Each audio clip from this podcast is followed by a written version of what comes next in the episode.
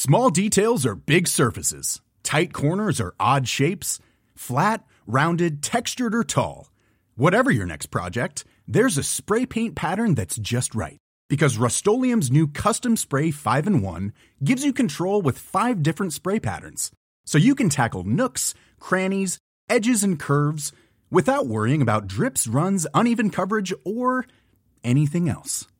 Custom Spray 5 in 1. Only from Rust Coucou. Le 19 mai 1977, Colin Stan, qui a 20 ans, passe sa journée à faire de l'autostop pour se rendre à une fête d'anniversaire. Sur la fin de journée, alors qu'il ne lui reste plus qu'une heure trente de trajet, elle est prise en stop par un gentil couple, accompagné d'un bébé. Colin ne se méfie pas, monte dans le véhicule et s'assoit à côté d'une étrange boîte. Cette boîte en bois, créée sur mesure, elle l'aura sur la tête dans quelques minutes avant d'être emmenée au domicile du couple qui s'apprête à la séquestrer pendant sept ans dans une autre boîte, cette fois-ci en forme de cercueil. Sous l'emprise de son ravisseur, Colline sera autorisée à rendre visite à ses parents qui ne se douteront pas une seule seconde du calvaire qu'est en train de vivre leur fille. Bienvenue pour une nouvelle HVF.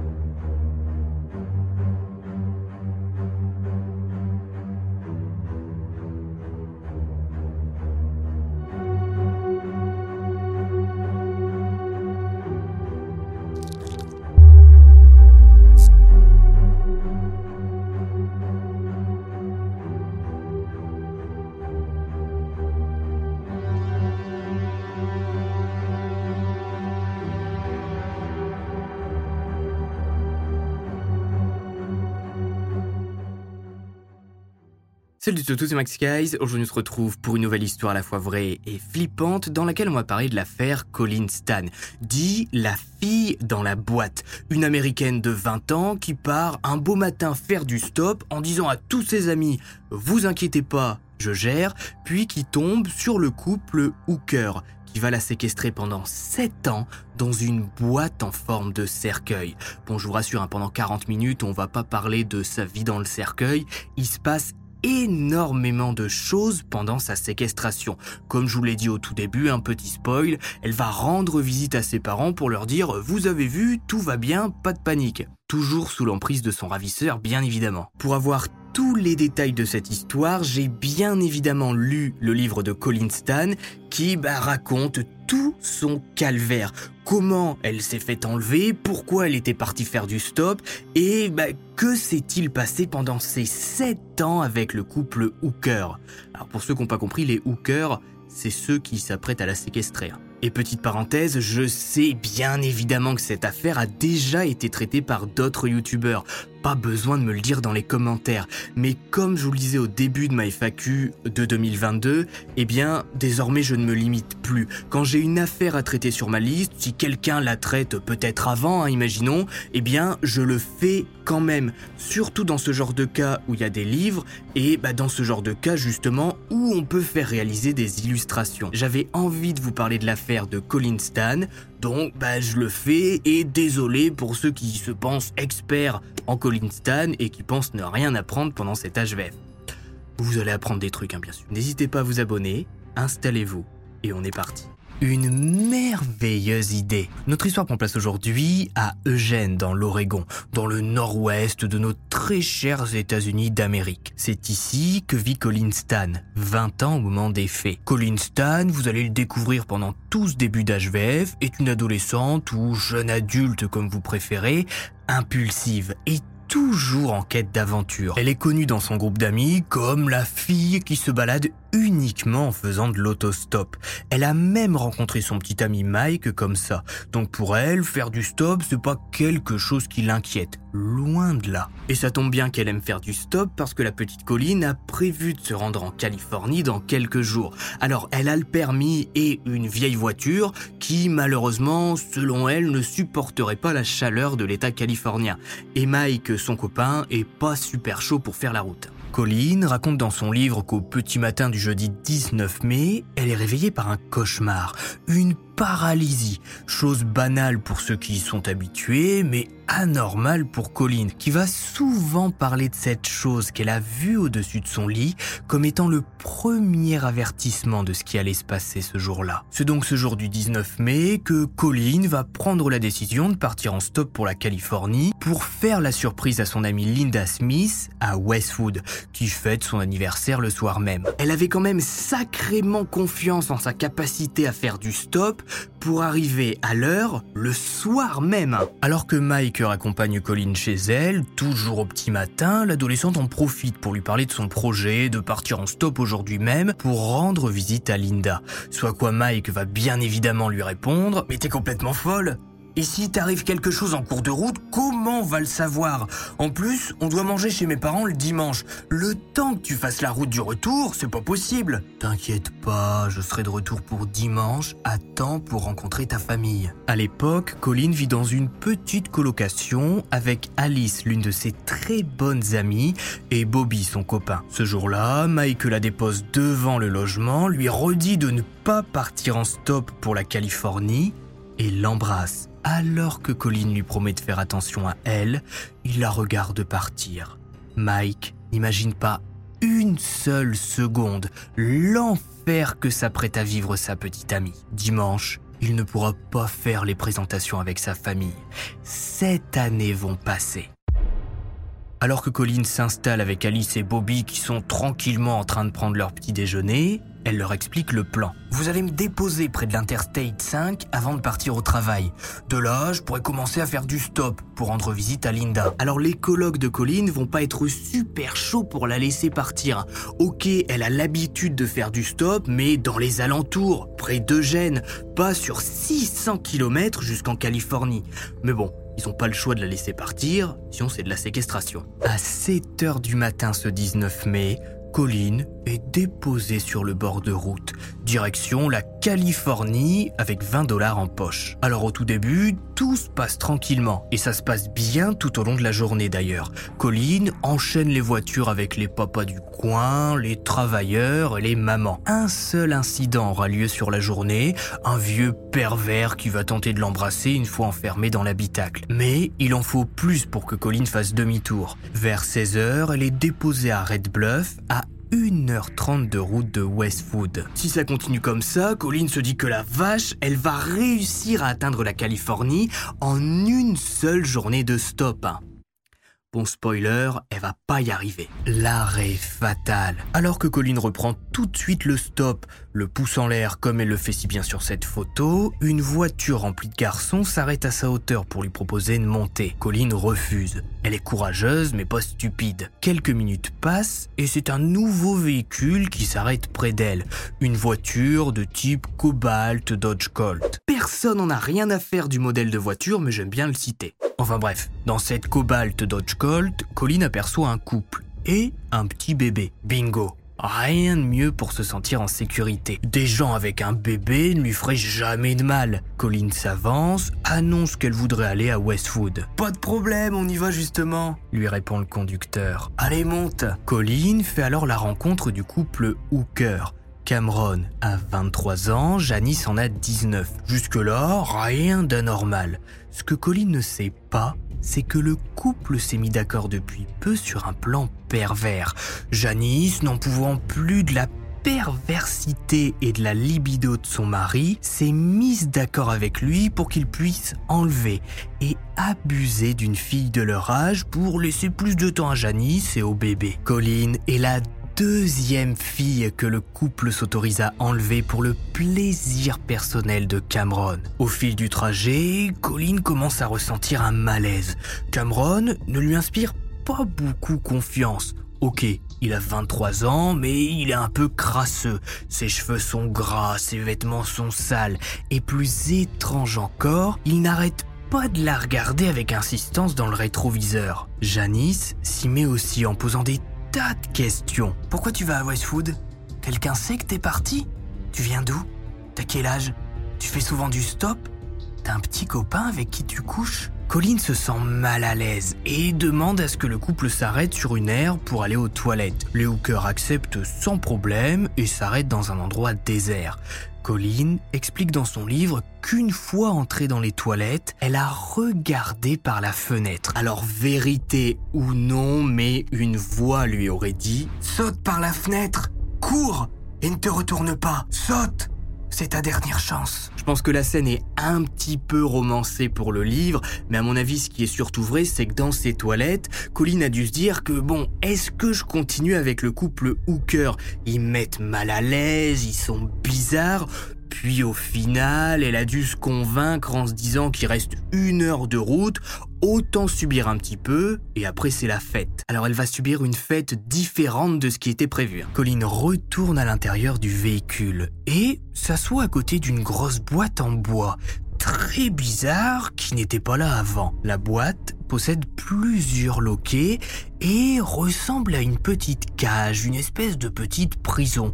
Mais Colin eh ben, pose pas plus de questions et prie pour que le trajet passe rapidement. À environ 64 km de Westwood, Janice se retourne. Est-ce que ça te dérange si on s'arrête un moment pour jeter un œil aux caves de glace? On a entendu dire qu'il y en avait juste à la sortie de la route. Alors l'adolescente est un peu embêtée. La nuit ne va pas tarder à tomber et elle aimerait bien être à Westwood avant, surtout si elle veut se préparer rapidement chez Linda avant de participer à la soirée, histoire de prendre une douche quoi. Passer de voiture en voiture toute la journée sous le soleil du mois de mai, ça sent, hein, si je puis dire. Mais bon, les hookers l'ont prise gentiment en stop et l'adolescente décide de ne rien dire. La voiture se gare dans un endroit désert, toujours soi-disant pour voir des caves de glace. Janice descend du véhicule et emporte le bébé au loin, près d'un ruisseau que peut apercevoir Colline. D'un coup, l'adolescente entend des pas, très légers, à côté du véhicule. Elle tourne la tête et tombe nez à nez avec Cameron, un long couteau en main. Qu'est-ce que tu fais avec ce truc? Mets tes mains en l'air. Cameron ouvre la portière de voiture, attrape la lourde boîte en bois et ordonne à Colline de s'approcher. L'adolescente ne réagit pas pétrifiée par la peur. C'est en train de lui arriver.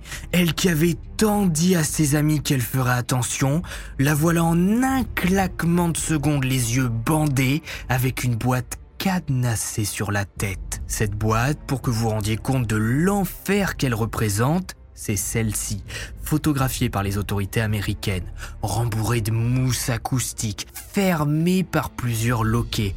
L'air y est irrespirable à l'intérieur.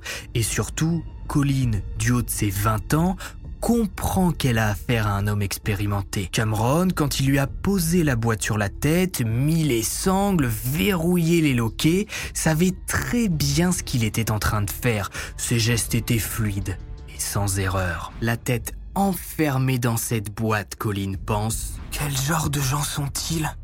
Est-ce qu'ils vont me tuer? Si c'est le cas, pourquoi ils l'ont pas fait dans les bois? Qu'est-ce que j'ai fait pour mériter ça? Je savais que ce n'était pas la faute de Dieu. Lui et ses anges avaient essayé de me prévenir, mais je n'avais pas écouté. Qu'est-ce qui va se passer maintenant? Dans sa boîte, sur le siège arrière, Colline ressent la voiture qui bouge. Elle a entendu les portières se refermer. Elle sait que Janice et le bébé sont là. Comment un couple, des gens de son âge, peuvent-ils lui faire ça? Et le trajet n'en finit pas. Colline étouffe, on est en fin de journée et elle comprend que les hookers essaient de gagner du temps en attendant que la nuit tombe, sûrement pour la placer là où ils comptent la séquestrer, puis la tuer sans qu'aucun voisin ne la voie. Après une heure ou deux, la voiture s'arrête. Cameron en descend et retire la boîte de la tête de Colline. Il lui demande Est-ce que tu vas faire ce que je te dirais de faire? Euh, oui.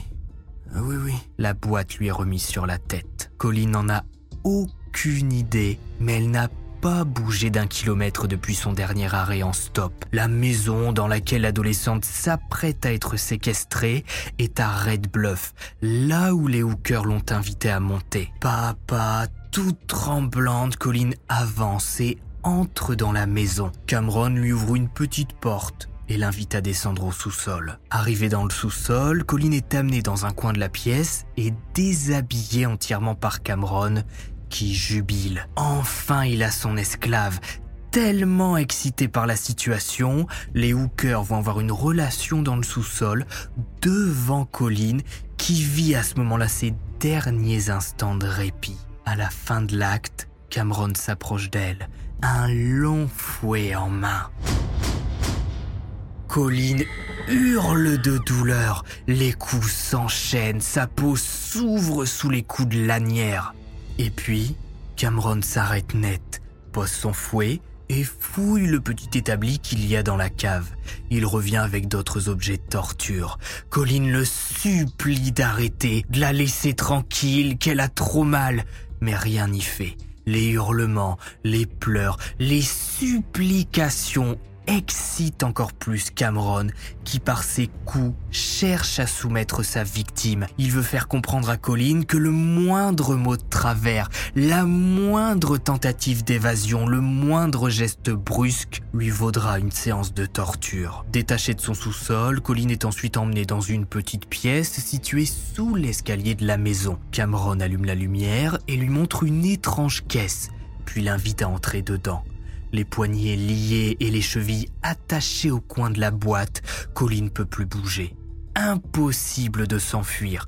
Pour la première fois, le premier jour, la première nuit de son enlèvement, Colin Stan découvre la boîte qui va devenir pour les sept prochaines années son lit sa chambre, sa petite pièce avec pour seule aération un sèche-cheveux greffé au bois permettant de laisser passer l'air. Mais alors, quelle routine va se mettre en place avec le couple Hooker? Ben, Je peux vous dire qu'en 7 ans, il va s'en passer des choses. Une vie dans la boîte. La raison pour laquelle Colin a atterri dans le sous-sol des hookers est que Janice ne pouvait plus assouvir les fantaisies sexuelles de son mari. Plutôt que de continuer à participer aux intenses sessions de bondage de Cameron, Janice voulait se concentrer sur l'éducation de son enfant.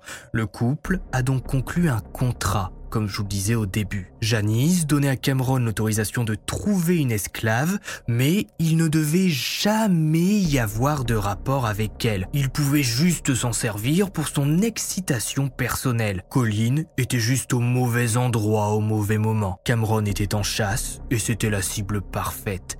Janice viendra d'ailleurs rassurer Colline à ce propos en lui disant ⁇ Je veux que tu saches que tu es là pour subir la douleur à ma place, mais t'inquiète pas, hein, il y aura aucun rapport sexuel. Ah bah super alors, hein, c'est top, hein. merci Janice. C'est vrai que les coups de fouet et les tortures à la pince, c'est déjà bien suffisant, Colline va pas se plaindre, hein. Cameron ne la touche pas à proprement parler. Elle a presque eu de la chance d'être enlevée par les hookers au final, hein, selon Janice. Putain de taré. Bien sûr, Colline ne comprend rien à tout ça. Comment Janice, qui a son âge, peut la regarder droit dans les yeux et lui dire ce genre de choses? Comment peut-elle laisser son mari torturer une gamine de 20 ans dans son sous-sol pendant qu'elle nourrit tranquillement son bébé? Le 20 mai, lendemain de l'enlèvement, la routine se met en place. Colline est sortie de la boîte par Cameron qui lui ordonne de se déshabiller. Il la remet au sous-sol et lui apporte du pain et de l'eau. Et les séances de torture reprennent. Fouet et pince. Après plusieurs heures au sous-sol, Colline de retour dans la boîte. En fonction des jours, elle y passe plus ou moins de temps. Parfois, les hookers la laissent une journée entière avant de se souvenir d'elle et de revenir lui donner à manger. D'autres jours, Cameron ne lui laisse aucun Comme beaucoup de victimes de séquestration, Colline va tenter de comprendre la psychologie de son ravisseur, mais elle explique dans son livre qu'elle ne trouvera jamais la faille. Un jour, Cameron va lui laisser passer un mot de travers. L'autre, il va se déchaîner sur elle pour un simple regard. La boîte de tête lui est également remise de temps en temps si elle se plaint trop. Les seuls repères temporels que Colline a, ce sont les bruits autour de la maison. Le matin, elle sait qu'il doit être 6-7 heures lorsqu'elle entend les premières voitures du voisinage partir pour le travail. D'après elle, Cameron part à 8 heures de la maison. Quand il n'est pas là, Janice ne vient pas. Et encore, j'entre pas dans les détails, hein, parce que dans son livre, Colline parle des séances de torture à coups de sacs plastiques, de simulations de noyade, d'étranglement. Mais au moins, Janice lui a dit il n'y a pas de rapport. Les premiers mois de sa captivité, Colin doit supplier Cameron pour avoir accès à une brosse à dents, du dentifrice, de l'eau pour se laver. Elle n'est autorisée à aller se laver dans une salle de bain. L'hiver est glacial au sous-sol, elle doit demander des couvertures pour dormir dans la boîte. Neuf mois après son arrivée, Colline est brisée. Nous voilà en janvier 1978 et les hookers le sentent. C'est le bon moment pour lui porter un coup final et briser son esprit définitivement. Aux alentours du 1er janvier, Cameron rend visite à Colline dans le sous-sol. Il a dans la main un mystérieux contrat intitulé Contrat d'esclave, où il est écrit à l'intérieur, d'après ce que dit Colline dans son livre, en dehors de la vue du grand public, une jeune et belle femme a été enlevée et vendue comme esclave à San Francisco à un homme riche et puissant. Une fois vendue, la femme devient esclave à vie et la propriété de ses maîtres. La compagnie est un syndicat secret qui gère les contrats et le marché. Sur le contrat, il est indiqué que Colline s'appelle désormais K et qu'elle doit s'adresser à Cameron et Janice en les appelant maître et madame. L'adolescente demande alors Mais qui est la compagnie? La compagnie, c'est une organisation secrète avec beaucoup de pouvoir qui vend des filles comme toi. La compagnie est inconnue des citoyens lambda, mais elle est super puissante. Il y a des juges, des docteurs, des policiers, des politiciens qui sont membres de la compagnie. C'est pour ça que si tu t'enfuis, tu seras traqué. Et l'histoire se répète. Il est là le lien entre tous ces pervers, Marc Dutroux et ses victimes, Wolfgang Priklopil et Natasha Kampusch, Cameron Hooker et Colin Stan. Tous font croire pour broyer psychologiquement leur victime qu'elle est en danger, qu'elle ne peut pas s'enfuir, que des gens la recherchent. Marc Dutroux avec son gang, Wolfgang Priklopil avec ses hommes qui pouvaient venir à tout moment, Cameron Hooker et la compagnie. Colin lit le document et signe uniquement pour gagner un peu de liberté. Autorisée désormais à avoir accès au rez-de-chaussée de la maison, Colline devient celle qui est décrite dans le contrat qu'elle a signé.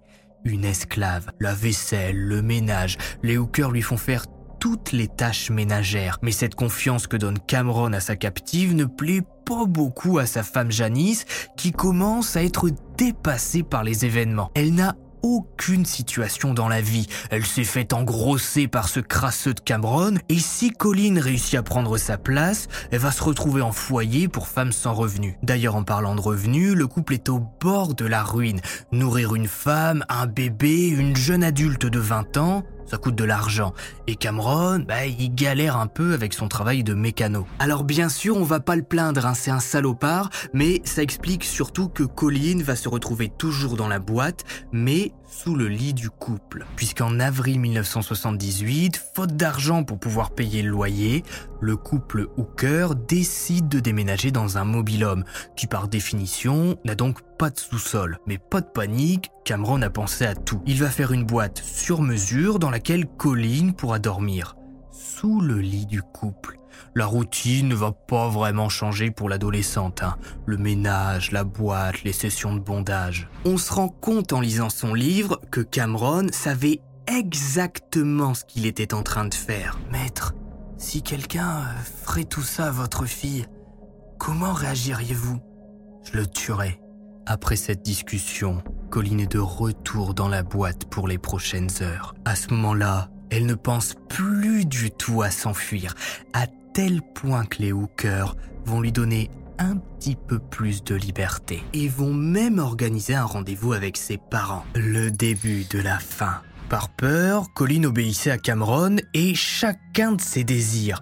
En échange, elle gagnait continuellement de plus en plus de liberté. Par exemple, pour qu'elle se défoule et qu'elle garde la forme, Cameron va autoriser Colline à avoir des quarts d'heure de jogging, 15 minutes pendant lesquelles elle va être autorisée à sortir de la maison pour aller faire le tour du quartier et revenir. Il fait pas ça par grande bonté, hein. il veut juste que sa captive ait un corps qui lui plaît. Colline va d'abord être autorisée à courir sur des chemins forestiers à côté de la voiture de Cameron. Et puis, par manque de temps, Cameron va demander à Colleen de faire le tour du quartier en courant pour chronométrer le temps qu'elle met, 15 minutes. Parfait, ce sera donc 15 minutes de liberté qu'elle aura de temps en temps, avec comme menace, si tu ne reviens pas au bout de 15 minutes, j'appelle la compagnie pour signaler ta fuite.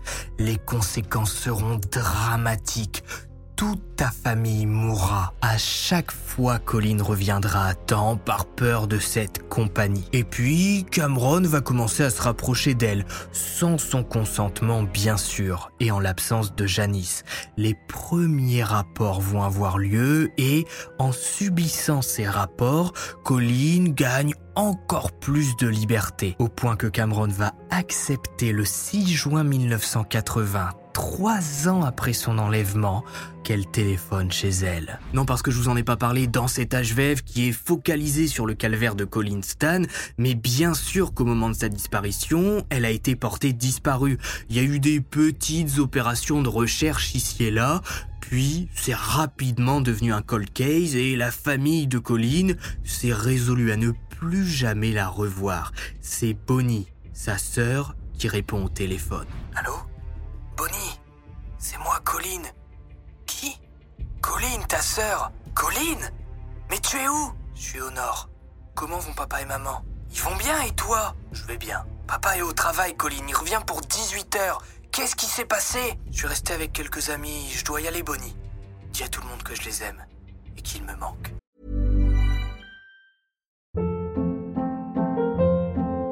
Hold up. What was that? Boring. No flavor. That was as bad as those leftovers you ate all week. Kiki Palmer here, and it's time to say hello to something fresh and guilt-free. Hello Fresh. Jazz up dinner with pecan-crusted chicken or garlic butter shrimp scampi. Now that's music to my mouth. Hello Fresh. Let's get this dinner party started. Discover all the delicious possibilities at hellofresh.com. La routine reprend. La boîte, le bondage, le ménage. Puis Colline tente d'aller plus loin. J'aimerais rendre visite à ma famille. Quoi? Personne n'a jamais rendu visite à sa famille après être entré dans la compagnie. Il y a de la sécurité partout. Mais Colline ne lâche pas et obtient le droit d'appeler une seconde fois chez elle. Allô, papa, c'est toi. Colline Bon Dieu, mais où est-ce que t'es? Je vais bientôt passer à la maison. Ok. Euh, tu peux me donner le numéro de téléphone de là où tu viens? Non, je... C'est pas mon téléphone. À bientôt, papa. Le 20 mars 1981, Cameron accepte d'emmener Colin voir ses parents. Avant de partir, Colin a eu le droit à un test mis en place par Cameron et la compagnie, celui de prendre un pistolet, chargé ou non, de le mettre dans sa bouche et d'appuyer sur la détente. Puis bon bah si je vous parle encore de Colin, hein, c'est que euh, son cerveau a pas explosé, que le pistolet n'était pas chargé. C'était juste pour bien lui rappeler de ne rien dire de tout ça à ses parents, sinon la compagnie allait faire le ménage. Puisque bah, Cameron va juste déposer Colin. Il n'entre pas avec lui dans la maison de ses parents. C'est pour vous dire à quel point il a confiance en sa captive et à quel point il sait qu'elle est brisée psychologiquement. Arrivé devant le domicile familial après 12 heures de route, Colin toque et est accueilli par son père, Jack, qui l'invite à entrer. Colin va se pointer chez elle avec des vêtements qui semblent faits à la main, comme des vêtements de secte par exemple. Et contrairement à ce qu'on pourrait penser, les parents de Colin ne vont pas du tout lui poser de questions. Ils ont été briefés par les enquêteurs. Si Colline fait maintenant partie d'une secte, si elle a finalement fugué d'elle-même, il ne faut absolument pas la brusquer, sinon elle ne reviendra jamais. La famille Stan va simplement parler de ces quatre dernières années, des mariages qui ont eu lieu, des bébés qui sont nés. Ce soir-là, Colline va dormir chez elle et se dire ⁇ Seigneur, merci pour ma famille. Merci d'avoir convaincu le maître et la compagnie de me laisser voir ma famille. Merci Seigneur pour ces moments précieux. Le lendemain matin, la famille se réveille normalement et décide d'aller à l'église avec Colline. Là-bas, sa grand-mère va lui dire qu'à l'église, on prie tous le même Dieu, mais on a le droit de ne pas prier pour les mêmes choses. En fait, au moment où Colline débarque chez elle, les enquêteurs de l'époque ont tellement dû dire à sa famille qu'elle avait sûrement rejoint une secte, eh bien, que tout le monde s'en est persuadé et ben, personne ne veut la brusquer. En même temps, la situation est tellement hallucinante que bah, personne ne s'est douté de rien. Et le niveau de folie va monter d'un cran au moment où Cameron vient toquer au domicile familial pour récupérer Colline et la remettre dans sa boîte. Bonjour Bonjour, euh, je suis Cameron. Je viens récupérer Colline. Oui, entrez. Je suis le fiancé de Colline. On se connaît depuis quelques mois et on va bientôt se marier. Cameron entre dans la maison et rejoint Colline qui l'attend dans le salon. Colline, euh, on doit reprendre la route. Le père de Colline va leur demander le numéro de téléphone de Cameron pour pouvoir joindre le couple et garder contact. Ce à quoi le pervers répondra euh, On est en plein déménagement en ce moment, on n'a pas de ligne fixe, mais on vous donnera le numéro une fois installé. C'est Bonnie, la sœur de Colline, qui va décider de sortir l'appareil photo pour prendre sa sœur et son soi-disant fiancé avant leur départ. Il est écrit dans le livre de Colline que seule sa sœur a décelé son faux sourire et s'est rendu compte de la situation étrange dans laquelle était Colline. Cette photo, les enquêteurs ne voudront en entendre parler et Cameron ne sera pas recherché pour suspicion de séquestration. Après tout, c'est normal, les enquêteurs répondent à la famille Stan que vous voyez, votre fille n'est pas en danger, elle vous a rendu visite, elle a même dormi chez vous ce soir-là, et puis son fiancé est venu se présenter. Y a rien de bizarre dans tout ça. Le ménage, le bondage, la boîte de 1981, année où Colin retourne voir sa famille, à 1984, année où Colline va retrouver sa liberté, la routine sera encore et toujours la même dans le mobilhome, à tel point qu'elle-même n'en parle quasiment pas dans son livre. Au milieu de la septième année de captivité de Colline, Cameron va se laisser avoir par ses sentiments et demander à Janice si elle serait d'accord pour qu'il prenne comme seconde femme Colline. C'est là que le couple Hooker s'effondre. Le 9 août 1984, Janice, se sentant menacée par Colline, va décider de la confronter dans un motel loué pour officiellement passer des vacances entre filles. Elle va lui dire clairement Colline, la compagnie n'existe pas. On t'a menti. Cameron t'a menti. Tu n'es pas en danger. Personne ne t'attend dehors. Maintenant, tu dois partir et nous pardonner. La prison mentale de Colline s'effondre. Elle qui était persuadée d'être en danger, persuadée que sa famille allait mourir si elle tentait quoi que ce soit, a été trompée.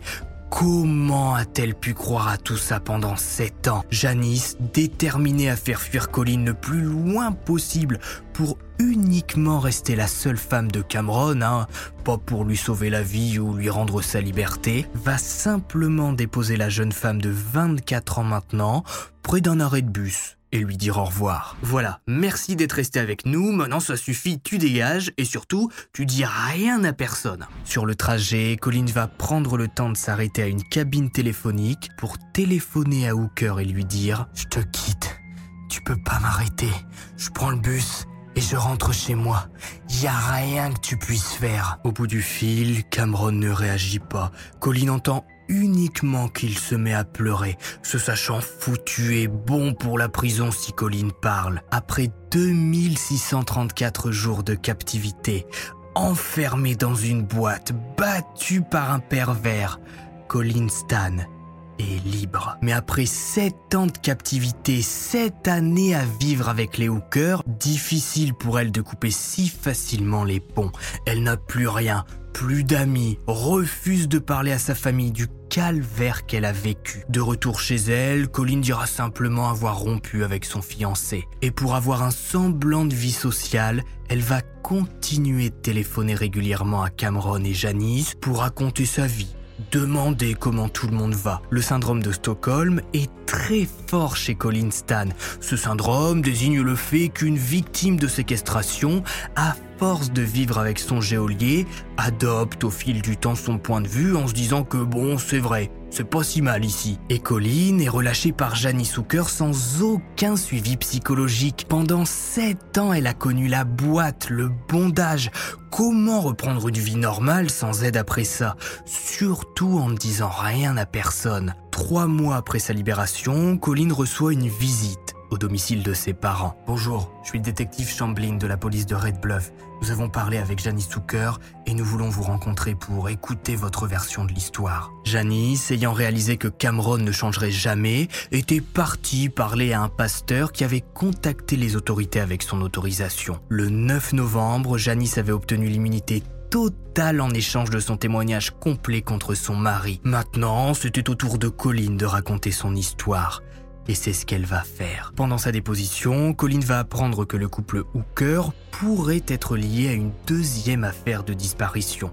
Cette fois, suivi d'un meurtre, celui de Marie-Elisabeth Spanhack, 18 ans, disparue le 31 janvier 1976. Elisabeth était une adolescente disparue de Chico en Californie, environ 16 mois avant l'enlèvement de Colin. Elle avait déménagé dans la région avec son petit ami John un mois avant de se volatiliser. Le jour de sa disparition, Elisabeth et John se seraient disputés alors qu'ils étaient à un événement organisé par la ville. Elisabeth a donc décidé de rentrer à pied a disparu. Au début de l'enquête sur la disparition d'Elisabeth, John a bien sûr été soupçonné, mais il a réussi à s'en sortir en passant détecteur de mensonges. Les enquêteurs avaient peu d'autres pistes et l'affaire est devenue un cold case. Janice a affirmé que Cameron avait kidnappé Elisabeth alors qu'elle rentrait chez elle ce jour-là. Elle aurait dit aux enquêteurs qu'elle était avec Cameron dans leur voiture lorsqu'ils ont aperçu Elisabeth marchant le long d'un tronçon de route. Ils lui ont proposé de l'emmener puis l'ont enlevé. Avant que Cameron ne la tue, il l'a torturée. Comme Colline, il lui a mis une boîte sur la tête, a suspendu Elisabeth à des crochets et a même essayé de la faire taire en lui coupant les cordes vocales. Cameron ensuite tiré sur Elisabeth au moins deux fois dans l'estomac avec un pistolet à plomb et l'a étranglé. Le couple Hooker a ensuite enroulé le corps dans un tapis, sont montés dans les montagnes et l'ont enterré le long d'un chemin de terre. Le corps d'Elisabeth n'a jamais été retrouvé et Cameron a toujours nié l'avoir tué. La chute de Cameron. Le dimanche 18 novembre 1984, Cameron Hooker est arrêté au pied du lit. Mais il l'avait pressenti et a eu le temps d'enlever certains de ses éléments de torture. Emmené à la prison la plus proche, il est immédiatement inculpé pour kidnapping, torture et agression sexuelle.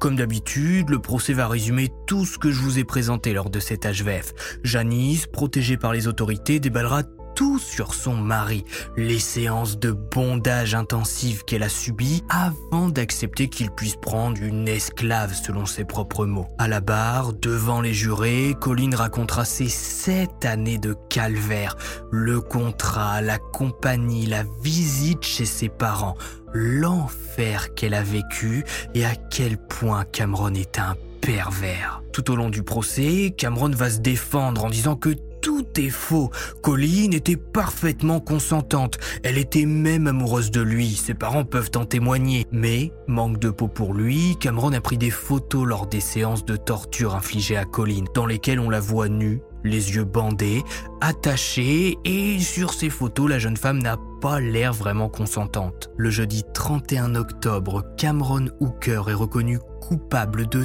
tous les chefs d'accusation qui lui sont reprochés. Il est condamné en novembre 1984 à 104 ans de prison avec une possibilité de libération conditionnelle en 2015. Libération qui lui a été refusée bien évidemment, mais il pourra refaire une demande en 2030 à l'âge de 77 ans. Si vous êtes toujours là en 2030, je ne manquerai pas de vous en informer sur mon Twitter. Moi en tout cas je serai là. Janice de son côté n'a pas été inquiétée suite à l'accord qu'elle avait passé avec les autorités et a pu repartir libre du tribunal. La vie de Colline n'a pas été facile après le procès. Elle a eu une suite de mariages malheureux, des enfants et a décidé de suivre une thérapie pour s'en sortir psychologiquement. Pour conclure son livre, dans ses dernières pages, Colline remercie une bonne dizaine de fois Dieu et on comprend à travers euh, ces lignes justement qu'elle a trouvé la foi et que c'est ça qui l'a aidé à s'en sortir psychologiquement. Si vous avez regardé Stage jusqu'au bout, mettez boîte En commentaire, n'hésitez pas à me dire si vous avez appris des choses ou si vous connaissiez déjà l'affaire par exemple. N'hésitez pas, vous pouvez vous procurer le livre de Colline un peu partout je pense ou surtout sur Amazon vu que c'est un livre en anglais. Bref, c'était Max Guys, n'oubliez pas le pouce bleu, le commentaire, j'ai hâte de lire euh, bah, vos avis sur cette affaire. On se retrouve vendredi prochain à 18h, n'hésitez pas à venir sur Twitter et Instagram. Et puis, bye Hi, I'm Daniel, founder of Pretty Litter. Cats and cat owners deserve better than any old-fashioned litter. That's why I teamed up with scientists and veterinarians to create Pretty Litter. Its innovative crystal formula has superior odor control and weighs up to 80% less than clay litter. Pretty Litter even monitors health by changing colors to help detect early signs of potential illness. It's the world's smartest kitty litter. Go to prettylitter.com and use code ACAST for 20% off your first order and a free cat toy. Terms and conditions apply. See site for details. Ever catch yourself eating the same flavorless dinner three days in a row? Dreaming of something better? Well, HelloFresh is your guilt free dream come true, baby. It's me, Kiki Palmer. Let's wake up those taste buds with hot, juicy pecan crusted chicken or garlic butter shrimp scampi. Mm. Hello Fresh. Stop dreaming of all the delicious possibilities and dig in at HelloFresh.com. Let's get this dinner party started.